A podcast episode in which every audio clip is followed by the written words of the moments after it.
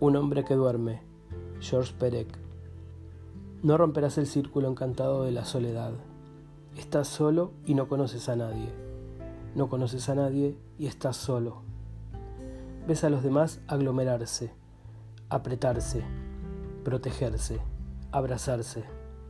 Pero tú, de mirada muerta, no eres sino un fantasma transparente, leproso color grisáceo, silueta convertida en polvo, lugar ocupado al que nadie se acerca.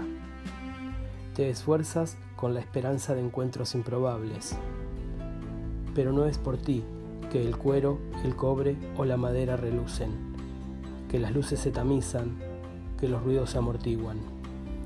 Estás solo aunque los vapores se condensen, a pesar de Lester Young y Coltrane, solo en el calor acolchado de los bares, en las calles vacías donde tus pasos resuenan, en la complicidad adormilada de los únicos bistrots que quedan abiertos.